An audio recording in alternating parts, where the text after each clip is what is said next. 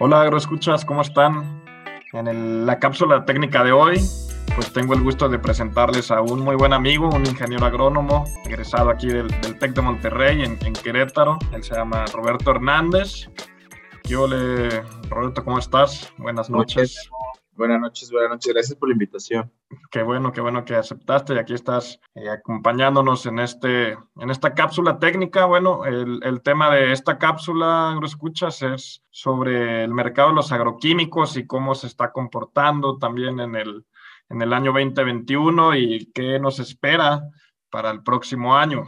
Entonces, para eso tenemos aquí al especialista en ese tema, y pues bueno, primero quisiera hacerte unas preguntas, eh, Roberto, para ver cómo, cómo vamos, va fluyendo la plática. Eh, no sé si nos pudieras contar primeramente qué, qué, es un agroquímico, porque pues a veces eh, todo mundo, ah, incluso me ha pasado que confunden los términos, entonces si nos pudieras de entrada decir qué es un agroquímico. sí, sin problema, Memo. Pues mira, Básicamente, pues es toda la parte como tal, productos químicos, mezclas o sustancias destinadas para controlar o evitar eh, plagas, malezas, enfermedades. Y pues mira, básicamente es un agroquímico. Eh, a grandes rasgos, pues nosotros los tenemos divididos o percibidos en diferentes familias o categorías. Eh, insecticidas, herbicidas, fungicidas y ya hay una rama que pues está, bueno, aquí es donde ya las definiciones varían, ¿no? porque ya podemos hablar también de la parte de los biológicos, ¿no? Plaguicidas biológicos, eh, entraré en otra familia, etcétera, etcétera. También la parte de los mejoradores de raíz. Entonces, básicamente de tres grandes rasgos o cuatro para encerrar este, toda la parte de mejoradores biológicos como en una categoría los podemos dejar en mejoradores. Entonces sería insecticidas, plaguicidas, fungicidas y mejoradores, ¿no? A grandes rasgos. Ok, muy bien. Sí, porque me ha pasado que pues a veces dicen que el fertilizante es un agroquímico y ahí es donde ya se, se, se confunde el, el, el, escucha o el agricultor, ¿no? Entonces, para... puedes decir que básicamente los agroquímicos son para controlar, control de enfermedades, insectos o hierbas, ¿no? A grandes rasgos. Y pues okay. fertilizantes otra cosa totalmente. Muy bien, muy bien. Bueno, Roberto, oye, y este, tú, yo sé que ahorita tú estás trabajando en una empresa eh, importante en esta parte de, este mercado de los agroquímicos. No sé si nos pudieras contar un poquito más sobre qué es lo que haces en tu trabajo actualmente y, cómo está tu situación. Va. Eh, mira, yo ahorita llevo trabajando en una empresa de agroquímicos, se llama Adama. Es una de las empresas más grandes a nivel mundial en esta parte. Eh, Adama es una empresa que se funda en Israel, después viene una compra por parte de China y China compra también a Singenta nos convertimos en Singenta Group, lo cual nos posiciona en los conglomerados de agroquímicos más grandes a nivel internacional. Eh, yo soy el representante técnico de ventas de Bajío, atiendo Querétaro y Guanajuato. Y pues mira, el tema de los agroquímicos este año, la verdad, y el año que viene pinta un panorama bastante complicado, eh, mucho por el tema que estamos viviendo ahorita por la falta de, eh, de transporte más el marítimo, que lo que nos trae a nosotros, pues eh, no tenemos algunos ingredientes activos, tenemos eh, pues muchas broncas en esta parte, ¿no? Al igual que muchas empresas a nivel mundial. Y pues la verdad el año que viene pinta algo bien complicado, la verdad va a haber también pues falta de algunos insumos, van a estar limitados otros y eso es lo que realmente te, te complica a ti como productor, como vendedor, como parte de la cadena de suministros pues, de este negocio, pues eso, el no tener las herramientas disponibles en el momento en el que las necesitas. Ok, entonces estamos viviendo que eh, este año de por sí fue complicado y, se puede decir que el que viene va a estar todavía más complicado, digamos, ¿no? Al menos igual. Y en la parte de transporte, sí, pues lo hemos platicado en otros episodios. Eh, la verdad es que el precio de transportar por contenedor se fue tres veces más caro. Y pues la parte de, la falta de ingredientes activos sí lo, desconozco, pero bueno, pues gracias ahorita por comentarlo. Entonces, eh, ¿tú cuál crees de los agroquímicos más usados o más vendidos en México? Si nos pudieras dar un ejemplo, eh, digo, si se puede sin mencionar marca, a lo mejor el mencionar el ingrediente activo, ¿cuál crees que, que es el que va a tener un poco más de problema? Pues mira, el número uno, el glifosato. ¿No? Ya sabes que está ahorita el tema de la prohibición del glifosato, etcétera, etcétera. Eh, es con el que primero vas a tener problemas. Otro de los eh, productos que pudiera sustituir el glifosato, pero que también va a tener broncas de abastecimiento, es el paraquat, que igual, de igual forma es un desecante, eh, pero igual va a tener este, pues, problemas de abasto a nivel mundial. Eso va a ser lo que igual te va a costar mucho trabajo. Y pues no sé, yo tengo ahí ciertos, ya sabes, ¿no? Como todos pros y contras, puntos a favor, puntos en contra, pero el tema de los desecantes, pues es algo que se, utiliza mucho en granos. Entonces, eh, ya hay tecnologías nuevas, ya hay herbicidas nuevos, los cuales pues te ayudan a tener incluso un mejor control, pero pues estamos hablando de cultura, ¿no? De esta parte cultural, de la forma o de los manejos que se han tenido, que no han evolucionado, lo cual también nos ha dejado con digamos, con herramientas limitadas para trabajar cuando tenemos herramientas disponibles, ¿no? Lo que sí implica el cambio de herramientas, pues obviamente es el costo. O sea, las aplicaciones de herbicidas en granos están limitadas justamente por el costo. Entonces, al momento tú querer cambiar moléculas o, tener otro manejo, pues lo que se te va a ver afectado, pues primero es el bolsillo, que es lo que siempre te causa conflicto cuando llegas con algún manejo nuevo, con algún producto nuevo, con alguna idea nueva, siempre con un agricultor. Ok, ok. Sí, pues eh, suele pasar, pero fíjate que esta parte de, que ya todo ha subido de precio, yo creo que pues no va a haber de otra, ¿no? Que los, los compañeros eh, productores, pues que también volteen a ver este tipo de productos como una alternativa eh, más eficaz, o que también puede ser viable y, pues ahora sí que la crisis va a orillar también, yo creo, ¿no? Que la crisis va a orillar a, que los productores empiecen a tomar en cuenta este tipo de alternativas. Se van a ver ya obligados a, a tener un cambio de ideas, ¿no? Un nuevo panorama cuando, hablando de producción. Estamos hablando que, pues, mira, eh, la fusión de varias empresas en este sector, pues han dejado que solamente ahora cuatro grandes actores el desarrollo de la parte de agroquímicos y semillas, ¿no? Hablando del grupo número uno que es Bayer Monsanto, el número dos que es Dow DuPont, tres Syngenta Group y el cuatro dejamos a BACF eh, eh, como el cuarto posicionado, ¿no? Sumando la parte de o sea, la participación de agroquímicos y semillas. Se habla que de aquí a 5 o 10 años va a venir una evolución muy grande en el mercado de agroquímicos con el desarrollo de varias moléculas nuevas. Lo que no termino de entender si van a ser moléculas nuevas como tal o combinaciones de moléculas. Lo que haces ahí es que combinas mecanismos de acción, lo cual te permite este, tener una mejor efectividad de los productos, ¿no? Llámese herbicidas, insecticidas o fungicidas. Eh, sí, ya yo creo que es momento ahora y que bueno, digo esta parte, esta idea de hacer un, podcast y de poder llegar a las personas a través de un programa sencillo, de platicar las cosas como son, ¿no? Porque yo creo que ya es el momento en el que los vamos a tener que buscar nuevas formas de, hacer las cosas, ¿no? De hacer simples los cambios y tratar de entender la agricultura como el negocio complejo que es, ¿no? Ya no basta con saber que, bueno, voy a, voy a meter maíz, tengo que sembrar en mayo, junio por temas de lluvias, y básico, herbicidas, voy con glifosato, este, me voy con nicosulfurón o me voy con, etcétera, ¿no? Como los manejos que ya se tienen establecidos, ¿no? O sea, como que algo que ya para mí parece dogma, ¿no? O sea, igual voy a meter brócolis, ah, ok, tengo que meter oxiflurfen, un litro, o sea, tenemos que empezar a encontrar nuevas herramientas para que nosotros tengamos más oportunidades a la hora de la toma de decisiones, ¿no? Y que en situaciones como esta, que digo, no nomás nos pega a nosotros, es a nivel mundial, pues tengamos la capacidad de poder este, seguir trabajando con lo que tengamos a la mano, ¿no? En este caso, mira, ya se va el glifosato, nos quedamos con desecantes como el paraquat. En la parte de insecticidas ya se va el clorpirifos, pero aún tenemos insecticidas como el metomilo, ¿no? O sea, esta parte de, de, de cuidar también la toxicidad de los, de los insumos está súper bien, pero hay una batalla casada con el glifosato cuando tenemos otra molécula muy vieja, como lo es el paraquat, ¿no? Entonces, ok, quitamos uno y nos quedamos con otro.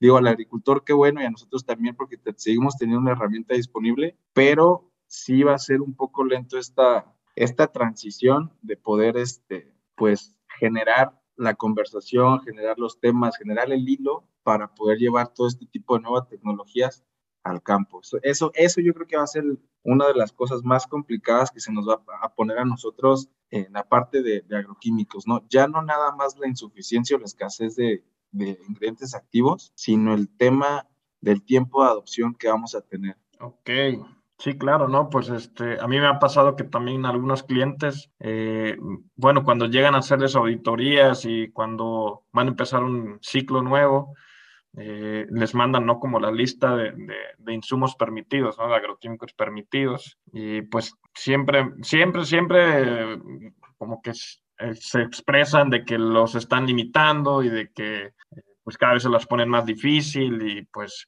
entonces eh, es, parte de lo que tú comentas, ¿no? Esta transición hacia una agricultura, una forma nueva de producir, es la que estamos viviendo. Este, y a manera personal, Roberto, eh, me gustaría como preguntarte o, consultar tu opinión. ¿Tú cómo ves el manejo integrado o el control biológico, el manejo integrado de plagas, pero vía control biológico? ¿Qué opinas? Eh, ¿Se puede, ¿Es compatible con el manejo convencional? Como los agroquímicos que, manejas tú, o, son completamente incompatibles, es uno o es el otro, o se puede haber una fusión que resulte en un mejor resultado, o, qué onda, ¿Tú, ¿Tú qué me puedes decir de eso? Para mí, eh, debe de ser una mezcla de ambos. O sea, la verdad es que los biológicos son una maravilla, o sea, una herramienta que ha llegado eh, a nosotros y que te abre muchísimas puertas, ¿no? Porque te estás cuidando esta parte eh, toxicológica del producto y estamos teniendo muy buenos materiales, ¿no? Eh, realmente, como dices, es un manejo integrado de plagas, no estamos dependiendo aquí ni de un solo manejo ni de una sola molécula, ¿no? Tenemos que encontrar la estrategia eficaz, efectiva y eficaz que, que se adopte o que se acomode al, al, al agricultor, ¿no? Entonces, aquí hay varios factores donde te pega. Un biológico es caro, un, un insecticida biológico es más caro a comparación, no sé, de un organofosforado o algo de más fácil acceso, ¿no? Además de que igual no vas a tener el mismo alcance que tiene un Bacillus thuringiensis, un BT, a lo que va a tener un clorpirifos, ¿no? Que ya se vende solo, lo ubican todo el mundo y saben que es barato y que te saca del apuro, ¿no? Del apuro. Pero no, la verdad es que yo sí estoy, yo estoy muy a favor de la adopción de los este, eh, insecticidas biológicos.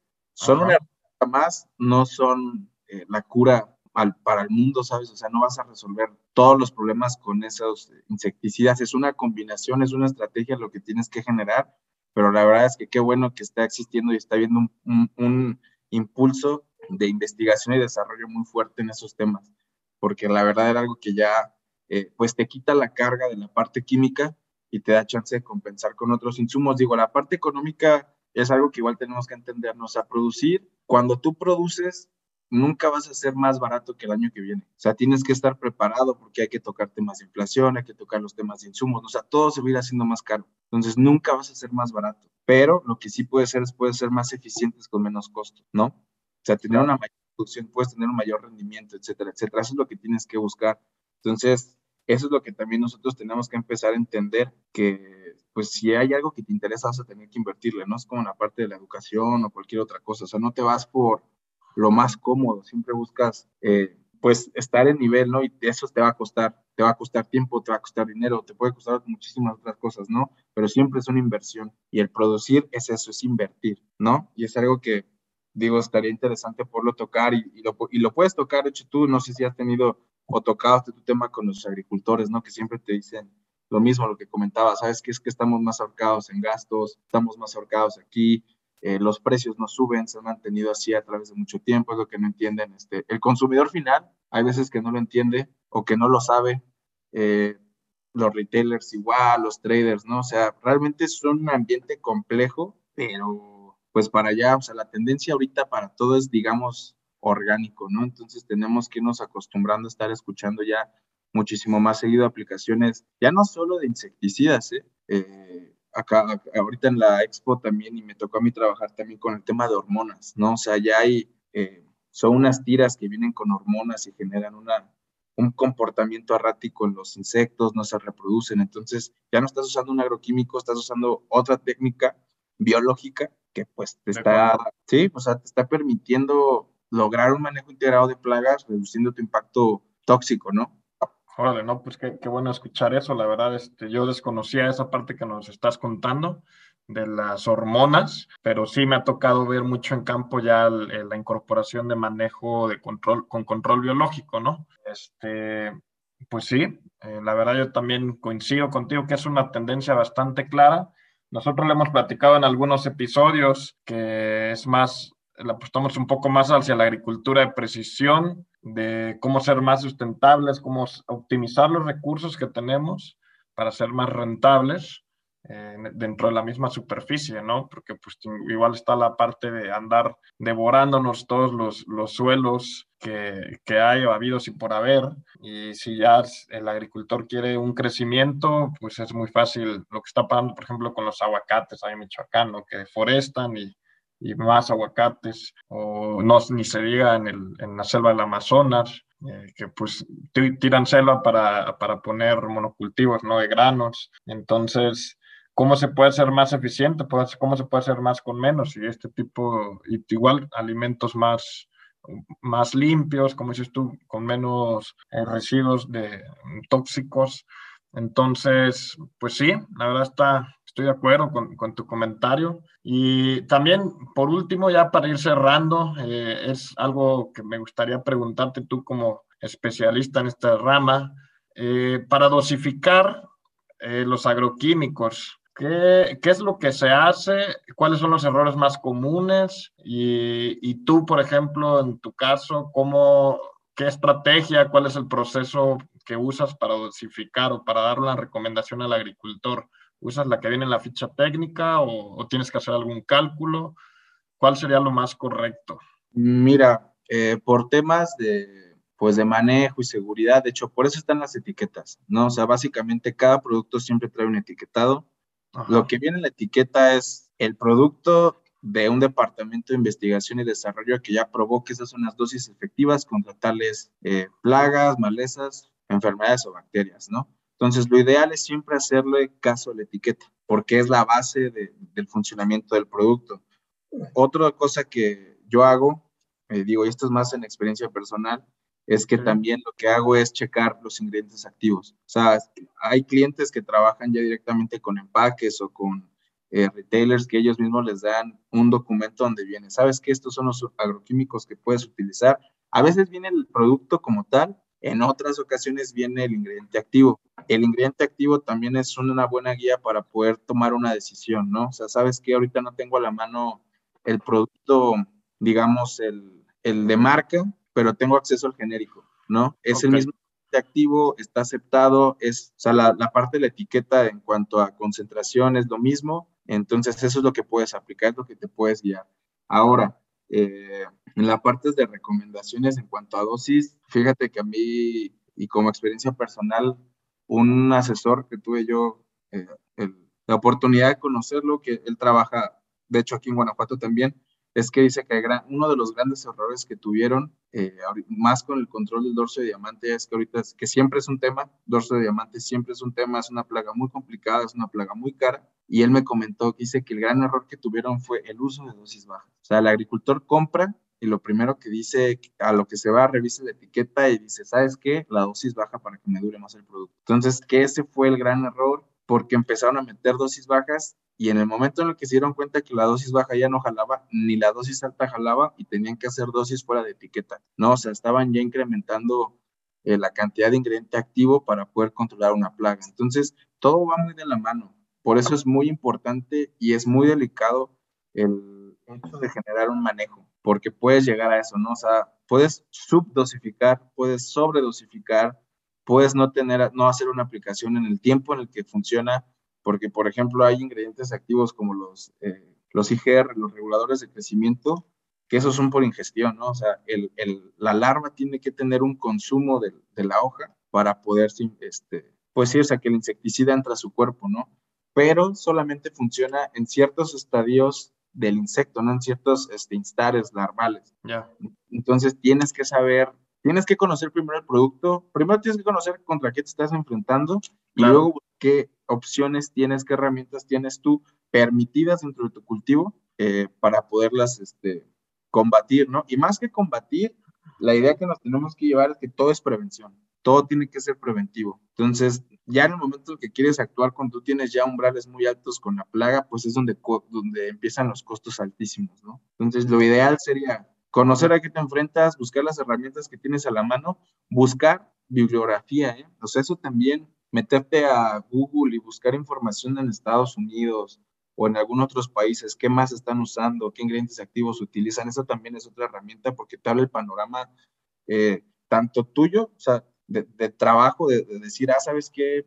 Es dorso de diamante, vamos a usar esto, ¿no? Novalurón, lo que es de cátedra, Novalurón, Espinosat, eh, Indoxacar. No, no, no, o sea, vamos a ver qué, están haciendo más en otros lados, ¿no? Porque también es otra, es otra opción que puedes tener a la mano. Y etiqueta, dosis altas, esa es mi recomendación también. Dosis altas para tener un control eh, bueno y no aflojar nunca tu, tu, programa. Y, prevención, ¿no? Que es lo que, lo que dices, ¿no? Preventivo, enfermedades. Un manejo preventivo, no, no tanto reactivo. Exacto, exacto. Esa, esa yo creo que también es uno de los puntos para, hacer, para tener un manejo exitoso. No, pues está muy bien, está muy bien, Roberto.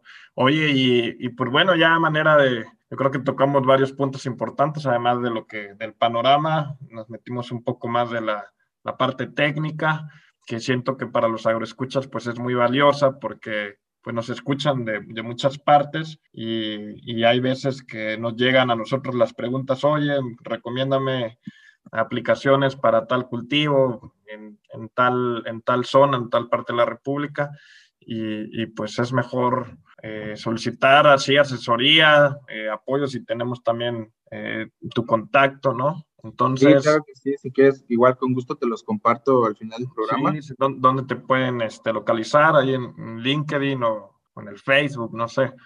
Este, pues bueno, Roberto, no sé, mira, a mí me gustaría concluir eh, dándoles un mensaje a los agroescuchas de un consejo tal vez sobre un consejo comercial y un consejo técnico. Tú, desde tu punto de vista, ¿Qué, opinas comercialmente? ¿Les conviene ahorita anticiparse o prevenirse con, con, ciertos productos para, para el año que viene o no, o no caer en las compras de pánico? Y técnicamente, pues lo que ya acabas de decir, ¿no? La parte preventiva en lugar de reactiva.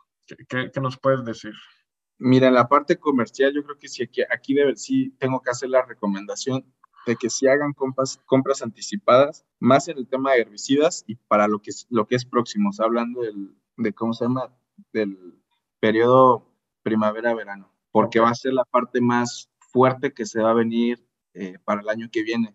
A grandes rasgos, lo que tenemos entendido es que hay temas de desabastos por el paro de las fábricas que hay, por todo el tema que hay en China, contaminación, ya nos vamos a meter a tanto, pero sí que hagan compras estratégicas de productos que ellos sepan que van a subir. Herbicidas va a ser uno de los productos más afectados por el tema de las alzas de precios, entonces eh, lo más que puedan, insecticidas igual, o sea, insecticidas que ahorita, digamos, están baratos eh, por el tema del cierre del año, etcétera, porque el año que viene se viene con un crecimiento de precios, la verdad, eh, algo considerable. Entonces, para que hagan, eh, hagan un análisis, pero serio y crudo de, de, de, lo que va a ser el año que viene, ¿no? Ya contando, supongo que han platicado también del alza de fertilizantes, etcétera, ¿no? Sí. Entonces, que sí realmente le dediquen uno o dos días a arrastrar el lápiz y considerar que pudiera ser conveniente comprar eh, para anticiparse. Y en la parte personal, eh, pues la verdad yo creo que algo que a mí me gusta mucho hacer es seguir buscando información. O sea, seguir buscando información, seguir preguntando sobre manejos, investigar sobre manejos en otros países. Y la verdad es que el Internet es una maravilla porque es bien fácil andar buscando eh, sobre información sobre cultivos y manejos, etcétera, en otros países. Y más en Estados Unidos me gusta porque tienen páginas que se dedican a hacer esta parte de extensionismo, que tienen muchísima información. La Universidad de California eh, es una de ellas que tiene muchísima información, la Universidad de Cornell. De hecho, hay clases, semestres completos. La cosa es que están en inglés. Eso puede ser alguna limitante, pero hay clases eh, sobre producción en en invernaderos, sobre manejo de herbicidas, sobre manejo de insecticidas, o sea, hay un mundo de información para que pues uno esté preparado y al momento de que te toque actuar, pues sepas, sepas este, tomar una decisión. Muy bien, pues ahí lo tienen, agroescuchas, a nuestro invitado, a, Roberto. De nuevo, muchas gracias a nombre del equipo aquí de Agronauta por el tiempo ¿no? que nos dedicaste en esta noche y también por, todos los conocimientos que nos acabas de compartir. Eh, de manera personal te agradezco, siempre es un gusto platicar contigo. Y pues bien, ahora escuchas, sin más por el momento, nos vemos en la próxima cápsula y que tengan muy buen día. Hasta luego.